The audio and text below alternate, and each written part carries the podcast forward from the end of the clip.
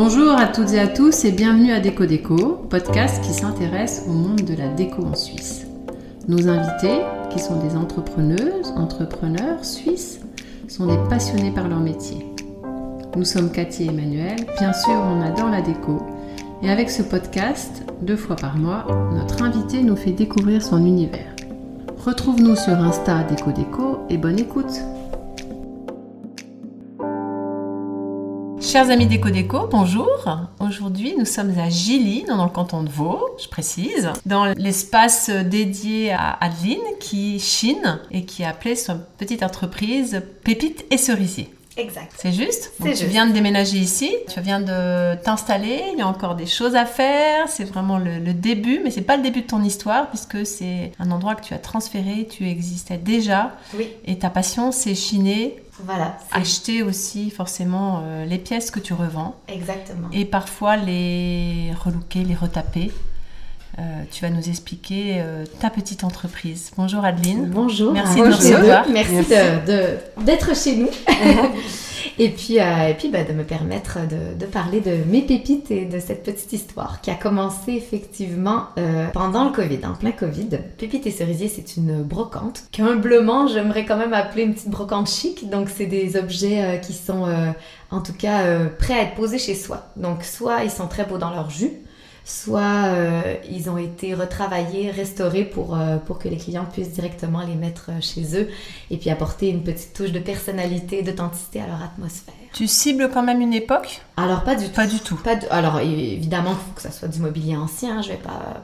Ça, ça sera avant les années euh, 80 je dirais, mais bon, des fois on est surpris par même des, des, des pièces design un peu plus récentes, mais... euh, et c'est pas vraiment du coup du seconde main, ça sera vraiment plutôt euh, de ce qu'on appelle une brocante, magasin d'antiquité, parce que j'ai quand même des Ouais. pièces qui, euh, qui vont plutôt euh, être... euh, enfin, cibler une, une- une clientèle qui va chercher des pièces plus anciennes et un petit peu plus euh, luxueuses, si j'ose dire. Mais, euh, mais alors, je suis euh, tout style, toute époque. Je fonctionne au coup de cœur. Coup de cœur des objets, mais coup de cœur aussi derrière l'histoire des objets ou des gens qui me proposent des objets qui peut-être à la base ne me parlaient pas, mais les gens sont tellement exceptionnels qu'en fait ils te font aimer des objets. Et ça c'est vraiment beau parce qu'il y a beaucoup d'humains derrière euh, des choses très euh, concrètes comme euh, du matériel en fait. Donc derrière chaque théière, chaque bougeoir, il y a quelqu'un. Ah oui, et puis je me rappelle euh, plus souvent de où j'étais, où je les ai chinés avec qui que forcément des fois l'histoire euh, de la manufacture ou ce genre de choses. Donc c'est une passion, c'est un passe-temps, mais en fait c'est ton activité euh, principale, ta seule activité professionnelle. Exactement. Maintenant, c'est ma seule activité professionnelle. Alors, c'est pas professionnel, mais j'ai une belle activité de maman aussi. mais, euh, mais sinon, voilà, effectivement, maintenant, j'y suis à, à temps plein depuis 2000, euh, 2020, en tout cas officiellement. J'ai créé la société fin 2020, début 2021. Non, euh, j'ai créé la société fin 2021, début 2022. Et puis, l'histoire a commencé en 2018. D'accord. Peux-tu nous en dire un peu plus? Oui, alors du coup, effectivement, j'ai. euh, ben maintenant, avec le recul, je dirais que j'ai eu la chance de perdre mon emploi euh, juste avant le Covid. Euh, restructuration d'entreprise. J'étais plutôt euh, axée dans le domaine du marketing et développement immobilier. Et puis, euh, Covid arrivant, euh, chômage arrivant, j'ai commencé un hobby, quelque chose qui me passionnait déjà depuis un moment, de voilà, chiner puis relooker des petits meubles dans, dans la grange de notre maison en passe-temps. Parce que je faisais, parce que j'étais dans le marketing, j'avais créé voilà petit logo, quelque chose qui faisait professionnel, mais à la base ce n'était qu'un hobby. Et en fait, le Covid a donné raison au projet. C'est-à-dire que les gens ont commencé à chiner depuis leur canapé, se rendre compte que ah ben, ben, par contre sur Instagram, on peut commencer à continuer à se meubler, à se faire plaisir. Ça coïncidait aussi avec une période où les gens avaient besoin de rendre leur intérieur euh, Mhm. confortable. Et du coup, en fait, euh, petit à petit comme ça, euh, en bon québécois, je dirais que ça a commencé à faire du gros bon sens. puis je me suis dit, ben là, go, on lance la, on lance la machine et puis j'ai pas fait marche arrière de rechercher un emploi et, et j'ai fait ce pas de foi de me lancer dans, cette, dans ce projet à, à 100%. Tu avais la chance aussi, euh, comme tu dis, de perdre ton emploi, donc ça c'est quand même assez rigolo comme expression. Oui, ben, Mais d'avoir euh, de la place chez toi, de l'espace avec la grange que tu nous as fait visiter. Euh, tu viens de déménager dans ce local maintenant, mais euh, du coup c'est aussi un concours de circonstances. Exactement, je Ça a dirais. permis d'avoir de l'espace et du volume pour stocker. Tout à fait. Effectivement, euh, c'était à la base une brocante purement en ligne. Covid obligeant de toute façon, mais il faut quand même bien stocker quelque part les pièces qu'on prend en photo et qu'on présente aux clients.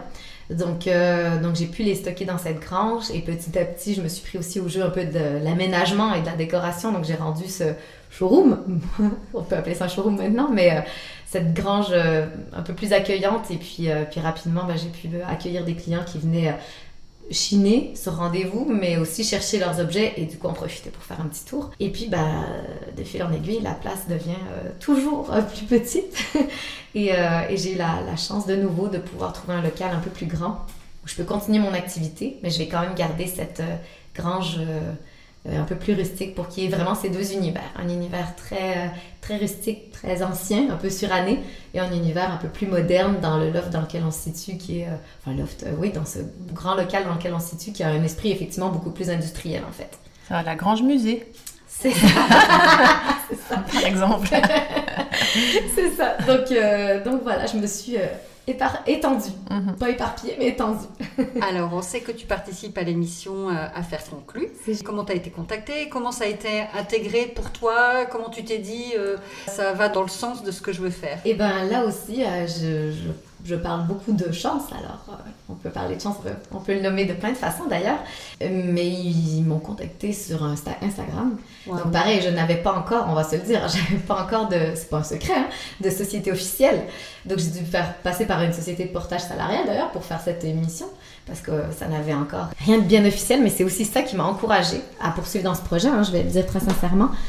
Donc ils cherchaient, je pense, des acheteurs en Suisse et ils m'ont contacté euh, sur Instagram sans savoir euh, qui j'étais, ce que je, voilà, ce que je faisais et depuis combien de temps. Et puis assez rapidement, euh, pour pas trop souffrir de ce syndrome d'imposteur que certains ont et que, que j'ai eu pendant de nombreuses années, j'ai tout de suite mis carte sur table en leur disant Ouh là là, attendez, attendez, moi je fais ça euh, en hobby dans ma grange. Je vais vérifier ce qu'est cette émission.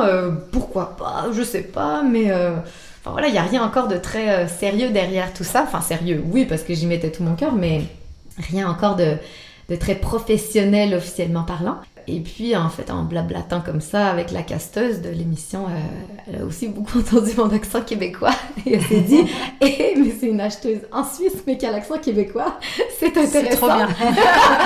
c'est original. Et je peux croire que c'est peut-être aussi un peu ça, euh, ça et puis l'authenticité que j'ai montrée. Hein. J'ai pas voulu jouer un rôle qui a fait mouche plus que euh, mes grandes connaissances dans le milieu de la brocante et de l'antiquaire.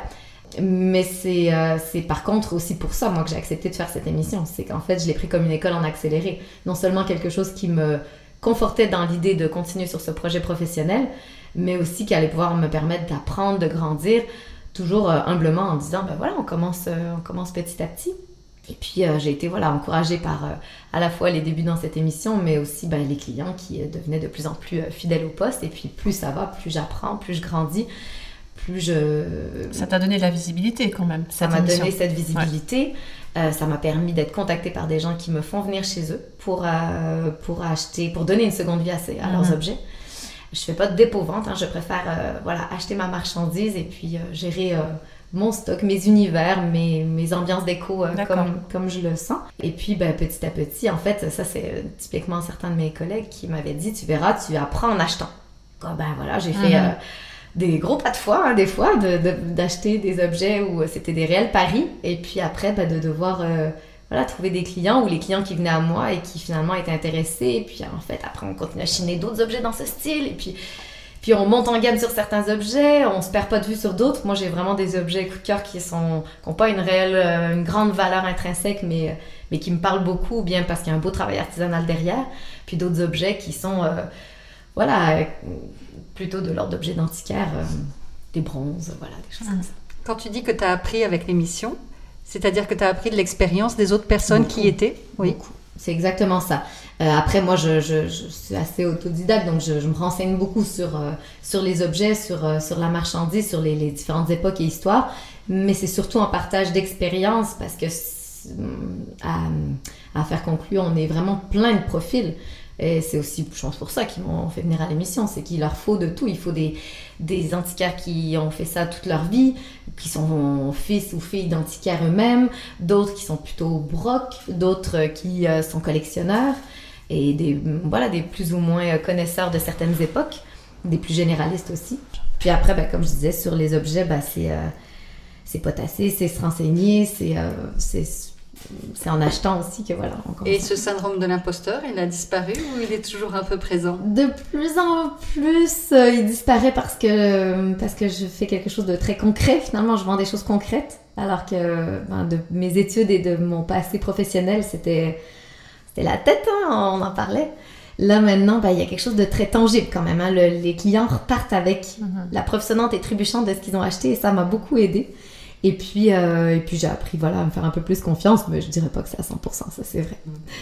Mais ça aide. Ça aide. Est-ce qu'il y a autant d'antiquaires en Suisse qu'en France, par exemple? Oh non, beaucoup moins. Hein. Beaucoup, beaucoup moins. Et puis, euh, alors il y a peut-être des effets de mode et ça reviendra peut-être, mais euh, il, y a, il, y a, même beaucoup d'antiquaires en Suisse d'une certaine génération qui ont fermé boutique et qui n'ont pas réouvert, en fait, pas repris par des générations suivantes. En revanche, de ce que je peux constater à l'heure actuelle, le second main a vraiment le vent en poupe. Ça depuis le Covid, mais même avant. Tout autant qu'en France, hein, clairement, c'est aussi fort, j'ai l'impression, en Suisse. Euh, mais on parle de seconde main. la seconde main, brocante. Après, antiquaire, antiquaire, peut-être moins. Euh, c'est là où c'est intéressant, je trouve, en tout cas en ce qui me concerne, de pouvoir euh, toucher des clients de tout type d'horizon, de, goût et de budget. Et, d'âge. Et d'âge, exactement. Ah oui, oui, et d'âge. Oui, oui, j'ai des clients de, de, 20 ans comme de, de 70. Et c'est très intéressant parce qu'on est même des fois surpris par les achats des gens de 70-80 et par euh, les achats de gens qui ont, la vingtaine et qui prennent des choses beaucoup plus désuètes qu'on aurait pensé. L'important, c'est le coup de cœur. Euh, voilà, moi, je prends surtout soin que les objets soient, voilà, soient beaux, de qualité, euh, d'esthétisme ou, et très bien rénovés ou en tout cas prêts à poser ses choix, mais, mais il y en aura pour, pour tous les goûts. Tu nous as expliqué au début euh, de Pépites et Cerisier que tu retapais, rénover un petit peu les, objets que tu, que tu chinais. Oui. Euh, tu le fais moins, tu le fais tout autant, tu t'es entouré de spécialistes? Je, je, le fais beaucoup moins. Je restaure beaucoup moins les, les objets par, euh, par manque de temps et on, va aussi être très sincère par, par manque d'expertise. C'est-à-dire que je, je prétendrai jamais être ébéniste. Hein. Donc j'ai fait du relooking un peu. Mais, mais maintenant, de plus en plus, je travaille avec des artisans qui vont rénover euh, les objets de fond en comble. Ça me permet aussi de chiner des objets des fois en plus mauvais état et de leur redonner euh, leur lustre d'antan ou leur fonctionnalité. Et ça, c'est euh, ça s'est fait progressivement par volonté de ma part, mais aussi via Affaires conclues, qui, en fait, dans le cadre de l'émission, il y a la partie d'achat de vente aux enchères. Et il y a une partie après, un petit sujet qui passe après l'émission qui s'appelle la vie des objets, où on fait restaurer des objets qu'on a achetés dans le cadre de l'émission chez nos artisans. Et là, c'est très chouette parce qu'autant quand je vais tourner à faire conclure, c'est à Paris, c'est moi qui monte. Autant là, c'est les équipes de France 2 qui viennent en Suisse dans mon univers, chez mes artisans, pour filmer leur travail, des objets par contre que j'ai achetés dans le cadre de l'émission, mais on voit leur savoir-faire et ça met en lumière le travail de ces artisans aussi, tout comme vous le faites. Et c'est très important parce que ça, ça se perd beaucoup. Et puis j'ai aussi eu la chance de participer il y a hum, maintenant bientôt deux ans à l'émission euh, de la RTS qui s'appelle Bon débarras. Je ne sais pas si vous connaissez. Et, euh, et c'est vrai que là aussi, euh, finalement, je me suis un peu frottée au travail de l'artisanat. J'ai moi-même relooké. une, une, table que, qui m'avait été confiée dans le cadre de cette émission. Mais ça m'a aussi permis après d'entrer en contact avec tout un petit réseau d'artisans upcyclers qui est, très riche en Suisse, qui est très chouette. Après, bah, il faut les connaître, il faut savoir où les trouver, mais c'est des, gens qui font du travail de très belle qualité aussi. Donc tu fais appel à qui? Un ébéniste Alors je Quel type de, d'artisan? De, corps de métier, je, vais, je vais beaucoup travailler avec effectivement des ébénistes. Euh, je travaille aussi beaucoup avec un même restaurateur d'art, d'objets d'art, donc il va toucher à la fois à l'ébénisterie, à la fois au bronze notamment, un peu même au marbre. Après, je travaille avec un ferronnier d'art pour tout ce qui sera peut-être même euh, voilà, création métallique. Après, ben, je travaille avec une artisane qui, elle, fait des créations luminaires à partir d'objets que j'ai euh, que j'ai chinés. Et puis des céramistes aussi. Et récemment, j'ai eu la chance de trouver, voilà, euh, je vous racontais, une dame qui fait de la, la, de la dorure, donc qui redore des objets à la feuille d'or. Alors, moi, j'y vais principalement pour des miroirs des cadres anciens, mais elle pourrait faire euh, sur plein de types d'objets où on souhaiterait les, leur donner un éclat différent. Euh, c'est pas facile hein, d'en trouver. Et après, bah, c'est aussi voilà, beaucoup de bouche à oreille. Et, puis, il y a plein d'autres euh, corps de métier que j'aimerais tester sur des objets. Faut, faut, que l'occasion se présente. Et ça, c'est la beauté de mon métier, c'est que je ne sais jamais ce que je vais chiner et du coup, ce qui va être proposé à mes clients. Donc, cette part de surprise est fort agréable. Est-ce qu'il y a un objet que tu regrettes avoir acheté, euh, un fail ah, Alors euh, oui, oui. on en a tous, hein, euh, des, des... Des nanars. Ouais, Le plus vieux ici, c'est qui C'est quoi Le plus vieux. Et on serait étonné parce que j'ai des, voilà, des vieilles valises anciennes qui sont très broques, qui n'ont pas vraiment trop de valeur, mais qui sont quand même parties. Mais j'ai euh, une coupe, je vous l'aurais bien montré, elle est toute là-bas. C'est une coupe que j'ai achetée dans le cadre de l'émission euh, Royal Dux, donc c'est en porcelaine et c'est Art Nouveau. Et autant le mobilier Art Nouveau peut être assez intéressant, donc c'est euh, c'est euh, début 1900, hein, euh, fin 19e, début, euh, début 20e. Et autant il y a du mobilier qui peut être encore très stylisé, très intéressant, autant voilà, cette porcelaine Art Nouveau, elle est pas facile. C'est pour ça que c'est toi qui l'as eu. Et c'est pour ça que je me la suis prise, naïve que j'étais. par contre, ça a fait par contre un très très beau sujet avec la céramiste qui me l'a restauré dans le cadre de la vie des ah. objets. Et sa restauration est incroyable, hein. on n'y voit que du feu l'objet en elle est, toujours là. L'objet en lui-même est un peu difficile. Note à vous-même, chers auditeurs, vous cherchez une coupe à nouveau, appelez-moi. non, non, euh, elle vous attend. mais, euh, et, mais la pièce est intéressante et puis elle a une histoire. Après, je l'ai non plus du coup pas gardé pour mettre chez moi. Hein. Qu'est-ce que tu aimes particulièrement Plutôt le meuble, les vases, la porcelaine? Qu'est-ce que c'est quoi tes objets fétiches? Ah alors euh, pendant un long moment j'ai eu euh, j'aimais beaucoup les meubles de métier. Donc, euh, des vieux établis que je fais restaurer. Ah oui, j'ai pas parlé aussi d'artisans qui sont pas forcément ébénistes, mais qui sont plus menuisiers. Hein. Donc, ils vont plutôt me restaurer ce genre d'objets. Des meubles de métier avec plein de tiroirs. Avec de la fonctionnalité. Exactement. Des meubles à rideaux. Euh, des, voilà, ces, ces vieux établis de menuisiers. Mhm. Euh, ou des bancs de ferme. Table de ferme aussi. Ça, c'était, ça, ça a été vraiment un gros coup de cœur pendant un moment. Puis je pense que c'est aussi le fait, à un moment donné, on a on voit d'autres choses et on a envie de changer comme n'importe qui qui change de décoration à un moment donné a besoin de changer son intérieur. Du coup, c'est vrai que toute l'époque art déco me plaît beaucoup, mobilier art déco. Et, euh, j'ai appris à aimer, euh, oui voilà, j'ai appris à aimer des beaux bronzes aussi. Alors que je jurais mes grands mhm. dieux, quand j'ai vu cette émission au début, je me dit, ah non mais alors moi les bronzes, c'est pas bon. ils vont m'amener un bronze sur le plateau, j'y connaîtrais rien, je trouve pas ça beau. Oh là là. Et j'en ai acheté un ou deux. Et c'est là qu'on m'a dit, tu vas voir en achetant ta propre. Et en fait, euh, je m'en suis pris un ou deux. et, puis, euh, et puis, en fait, euh, bah, je les ai fait repatiner avec justement un, monsieur qui travaille les bronzes, qui m'a refait des patines. Alors, le premier que j'ai acheté, c'était un, un faisan art déco, mais vraiment beau. Hein. Et en fait, j'ai pu le proposer à un client qui avait un restaurant qui servait de la chasse. Et mmh. c'était parfait sur une belle console. Mais magnifique. Et maintenant, je, je le rachèterais presque pour chez moi, presque. mais sur le coup, je me suis dit, bon, allez, il faut bien que je m'y mette. Et du coup, il y a certains, certains beaux bronzes qui, euh, que je trouve euh, d'une finesse quand la ciselure et la dorure est belle. fait, de nouveau, je leur dis, euh, la qualité trompera pas. Donc, je peux me surprendre à aimer des pièces qui sont peut-être même pas du style de mon intérieur personnel, mais que je trouve splendides quand même. Alors, on va D'où la petite question D'où la petite question. Comment c'est chez toi? Ne me dis pas que c'est Ikea. Ah non, ça c'est sûr que non. Je ne cache pas que le berceau de mon fils a été Ikea parce que très fonctionnel et évolutif. Mais euh, non, euh, non, c'est beaucoup de meubles anciens. Euh. Alors je vais avoir effectivement plutôt...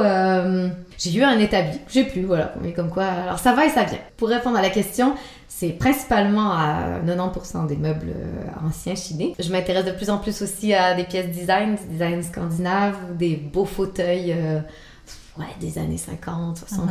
peu importe, des luminaires aussi. Ou du classique, c'est-à-dire que j'ai euh, chez moi, par exemple, une pipistrello, mais je vais aussi avoir une lampe Maison Charles. Maison Charles, c'est c'est du classique chic français des années 70, mais c'est des pièces qui étaient faites tout en bronze. C'était vraiment c'était vraiment des, des, luminaires euh, de, de, très très belle qualité, belle facture, finalement pas très vieille, mais, euh, mais, euh, mais chic et qui se marie bien avec du, du plus moderne ou du design je vais avoir un peu ces contrastes-là aussi. Et puis après, c'est vrai que les objets tournent aussi un peu chez moi. C'est-à-dire que... Ah, quand même, tu, tu, craques. Ah oui, mais par contre, j'ai un, mari un peu intransigeant qui me dit, il y a un truc qui rentre, il y a un truc qui sort. du coup, j'ai pas le choix de faire des choix, des compromis. Ah et du coup, j'ai certes effectivement mis en vente et, euh, et, proposé à des clients des pièces qui ont séjourné chez moi un mhm. moment et qui sont partis pour une autre vie et d'autres qui sont re-rentrés et, euh, et, je pense pas que ça va s'arrêter de, de, nouveau. Ça qui Chérie, si tu m'entends, attache ta tuque, comme on dit au Québec. attache ta quoi? Attache ta tuque, ça veut dire euh, accroche-toi bien. attache ta tuque. Euh, c'est pas fini, mais voilà. J'ai pas encore ramené de bronze, mais je sens que ça va pas tarder. voilà. Alors, tu as parlé de chance. Euh, en plus de la chance, qu'est-ce que tu penses qui a été une grande force chez toi? Une, euh, Un soft skills, clairement. Un soft skills, donc, euh, c'est-à-dire pas quelque chose qu'on apprend à l'école, mais, mais plutôt une, une compétence relationnelle, si je veux dire. Et c'est je, vraiment, je, à 100%, je peux dire que c'est ça qui m'a donné et ma chance dans le cadre de l'émission et de Bon Débarras et ma chance auprès des, des clients. En fait, assez rapidement, j'étais à l'aise avec un peu tout type de public. Ça, ça, ça m'a toujours aidé professionnellement. En fait, ça m'ouvre aussi des portes, c'est-à-dire que je suis très à l'aise chez les gens chez qui je vais. Et puis, on met du temps à créer une relation de confiance qui fait qu'en fait, euh, ils me proposent d'autres pièces, ils me recommandent. Les clients, ben, c'est pareil. J'ai vraiment commencé... Euh, je, commence maintenant à faire un peu plus de pub, mais, euh, mais ma, ma, base de données clients s'est fait en bouche à oreille, petit à mhm. petit. Et ça, euh, ça je pense que c'est ouais, le fait de m'intéresser aux gens réellement et puis, et puis de savoir les mettre à l'aise et moi d'être à l'aise avec eux, ce qui fait que ça crée une ambiance tout de suite beaucoup plus agréable. Et, et après, ben, on peut faire plein de choses avec ça parce que parce qu'on peut s'intéresser à des objets, on peut s'intéresser à des, monter un petit projet entrepreneurial ensemble, on peut faire pas mal de choses. Puis dans l'affaire conclue, euh, ça m'a aidé à être aussi tout de suite assez à l'aise parce que c'est vrai que c'est un peu impressionnant au début. Mhm. Mais je me sur un plateau télé. Ouais. Puis c'est des grosses machines. Hein. C'est voilà, il y, y, a beaucoup de monde hein, sur ces plateaux. Mais je me suis dit, ok, tu es ce que tu es. Euh, c'est des gens comme toi et moi. Ils ont tous leur histoire à raconter. Et puis ça, tout de suite, ça, ça fait baisser la, la pression. Donc en fait, l'objet, c'est ton alibi pour le relationnel, pour être Exactement, en contact des gens. C'est très très bien dit. Je vais garder ça en tête. Merci. Bravo. Mais oui, en fait, pour moi, euh, l'objet, euh, oui, je vais m'enthousiasmer pour l'objet, pour l'histoire de l'objet, mais euh, il a aucune saveur s'il n'y a pas le, le client, le vendeur et, et, l'histoire du client. Et l'histoire du client et donc de, souvent de ses parents, grands-parents et tout ça. Et alors rentre là-dedans l'histoire du prix. Oui. Et comment tu arrives à, à travers tout ce relationnel, arriver à parler prix Moi, ça me ah. paraît, moi, ça me paraît très dur en fait. Tu as, tu as tout c'est une très bonne question parce que ça a été, euh, c'est le moment que j'aime le moins. Ah, mais ça, je C'est le moment que j'aime le moins. et en même temps, euh, eh ben, il devient sacrément facile quand on a créé du relationnel. Pas plus tard qu'hier, hein, je, sans mentir, euh, j'étais à la tour de pêche chez euh, Catherine. Catherine, si tu te reconnais. Non, pas, non elle n'était pas chez moi. Hein. alors oui. Elle habite à la tour de. Mais non Alors, je, je dirais pas son famille quand même, on va lui laisser un peu d'intimité, de, mais Catherine m'accueille euh, en me proposant certaines pièces. Puis on parle un moment, on finit par, par euh, voilà, me propose un petit café. Et du coup, en fait, quand vient la notion des prix, ben, on en discute volontiers. Je suis aussi très authentique dans ma démarche en expliquant ben, voilà, comment doivent fonctionner mes marges, ce que je peux proposer raisonnablement au client, euh, sans dénigrer ben, la valeur de son objet aussi. Parce qu'il y a des gens qui vivent des très mauvaises expériences en, faisant venir chez eux. alors, je vais pas forcément dire que des brocanteurs, hein. il y a plein de gens, mais ou des débarras. Et puis, en fait, les gens n'ont n'ont aucune, euh, aucune sensibilité mm. pour, euh, pour ces gens qui, qui, font venir chez eux des, voilà, des gens dans leur intérieur. Euh, souvent aussi, c'est de l'histoire de famille. Donc, c'est vraiment important de les respecter là-dedans. Et puis après, ils sont bien plus enclins aussi à ce qu'on puisse discuter prix d'une manière authentique. Et, et puis, on s'oublie pas. C'est-à-dire qu'ils vont me faire un petit geste et puis je leur ferai un petit geste en retour. Ou je vais penser alors, quand j'ai vendu l'objet à un client, bah, leur envoyer une petite photo que le client m'a envoyée pour mm. leur dire, bah, voilà où, c'est, où est rendu votre console, par exemple bah, ça, vaut, ça vaut beaucoup ça mhm. pour ces gens aussi. Donc ça me permet, euh, voilà, ça me permet d'être en tout cas assez détendue quand vient ce moment-là. Donc avec Catherine et avec Catherine, bah, elle a été très généreuse envers moi et, euh, et en même temps euh, bah, ravie de l'expérience et moi, moi très, moi très contente des pépites que j'ai ramenées de chez elle et et euh, voilà, on se tient au courant. Et puis hier, en mangeant le petit gâteau qu'elle m'a laissé, je lui ai envoyé un petit WhatsApp en disant eh, encore merci pour le petit gâteau. Mais c'est vrai, en fait, c'est bien d'être euh, transparente, de dire les ah marges, de dire le prix que tu vas le vendre et de dire, ben voilà.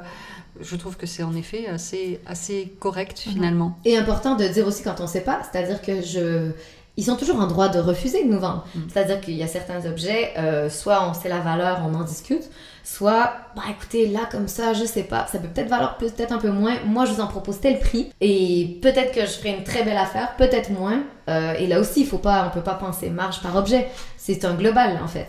Donc euh, il y a des objets sur lesquels oh, c'est plus ou moins rentable, d'autres plus.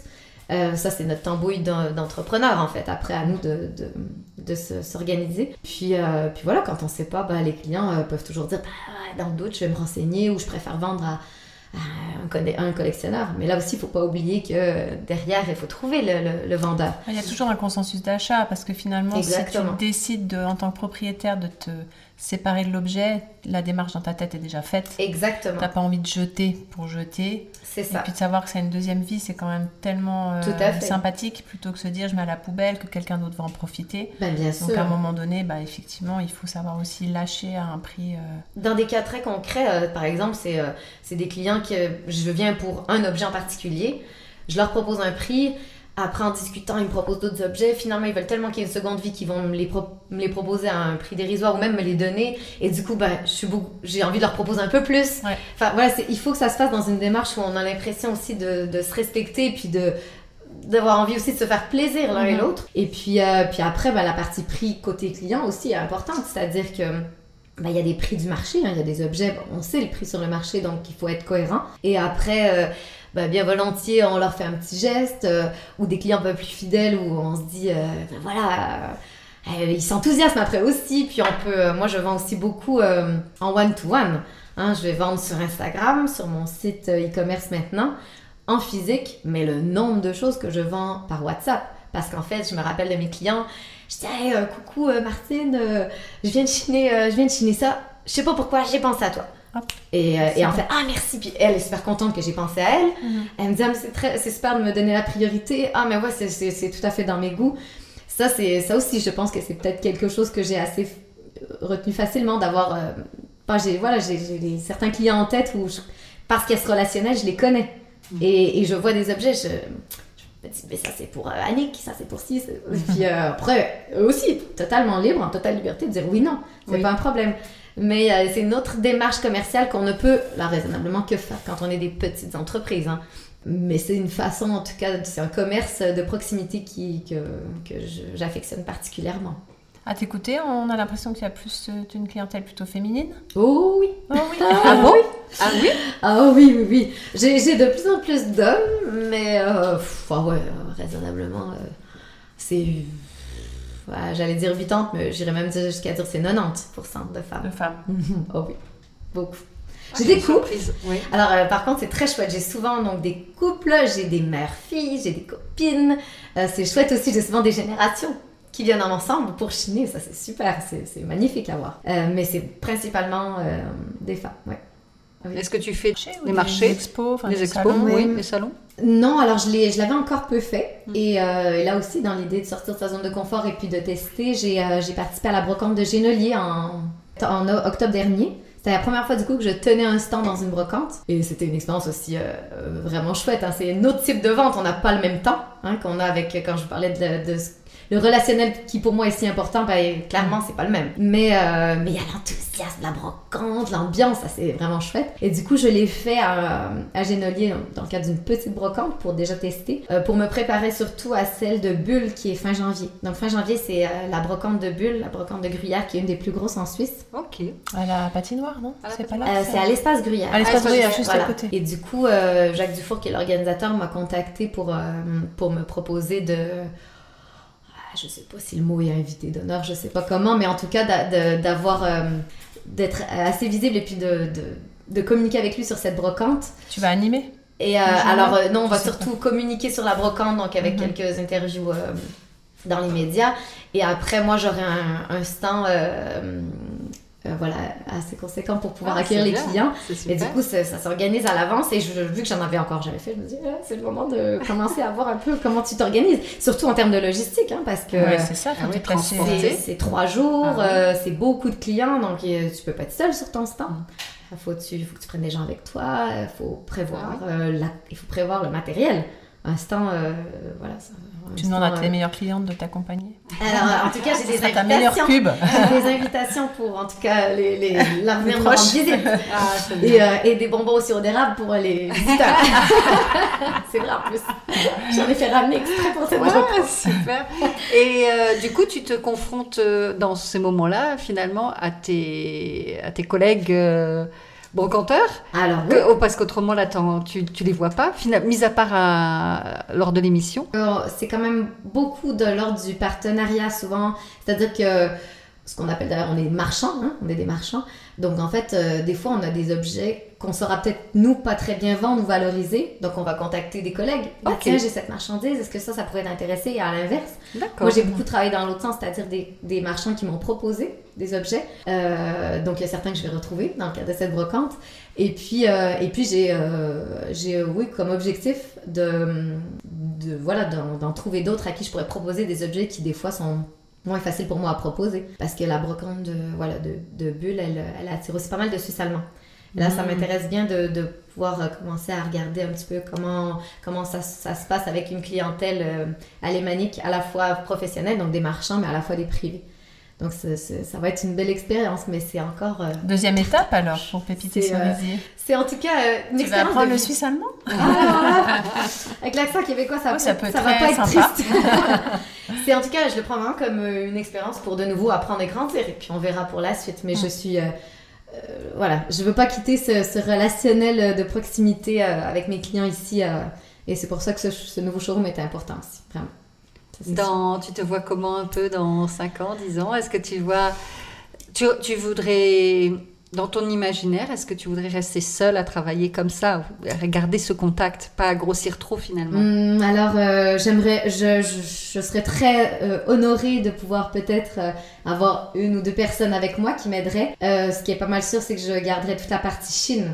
Hum. et puis ça, si je devais découper mon agenda, ça a quand même un 50% de mon, bref, 40% de mon temps. Hum, ne hein, faut pas le négliger. Euh, donc d'aller au contact des gens, puis parce qu'ils t'appellent toi en fait pour venir chez eux. Donc après, ben, il faut quand même que la boutique puisse tourner. Euh, mais après, ben, je veux pas abandonner non plus mes clients, donc je pense que ça sera un juste milieu. Mais je serais honorée de pouvoir euh, grandir un petit peu. Pas trop non plus. C'est pas, faut pas se dénaturer. Là, comme, comme tu dis, il y, a eu des évolutions, mais j'ai vraiment pas eu l'impression de de me tordre ou de sortir d'une autre dimension ou de euh, il n'y a rien qui est forcé c'est tout est naturel chez toi ouais puis on en a parlé enfin j'ai une vie de famille et euh, un des points positifs de l'entrepreneuriat c'est cette sacro-sainte liberté un des points négatifs bah, c'est porter ce stress financier ou ce stress d'agenda mais cette liberté, euh, le jour où je l'ai perdue, bah, j'ai perdu le pari. C'est plus le but, en fait. Mm-hmm. puis je veux mm-hmm. pas passer à côté de, de ma, ma, famille non plus. Mm-hmm. Donc, c'est trouver ce juste équilibre pour pas subir non plus sa vie. C'est joliment résumé tout ça. Voilà. La définition de l'entrepreneuriat par Adeline. Merci. C'est important de ne pas se perdre. Voilà. C'est chouette. On va conclure sur ces mots peut-être? Oui. Est-ce que tu as autre chose à, rajouter? Ben non, c'était euh, c'était un honneur de vous avoir euh, parmi oh, moi. Merci, c'était un honneur pour nous.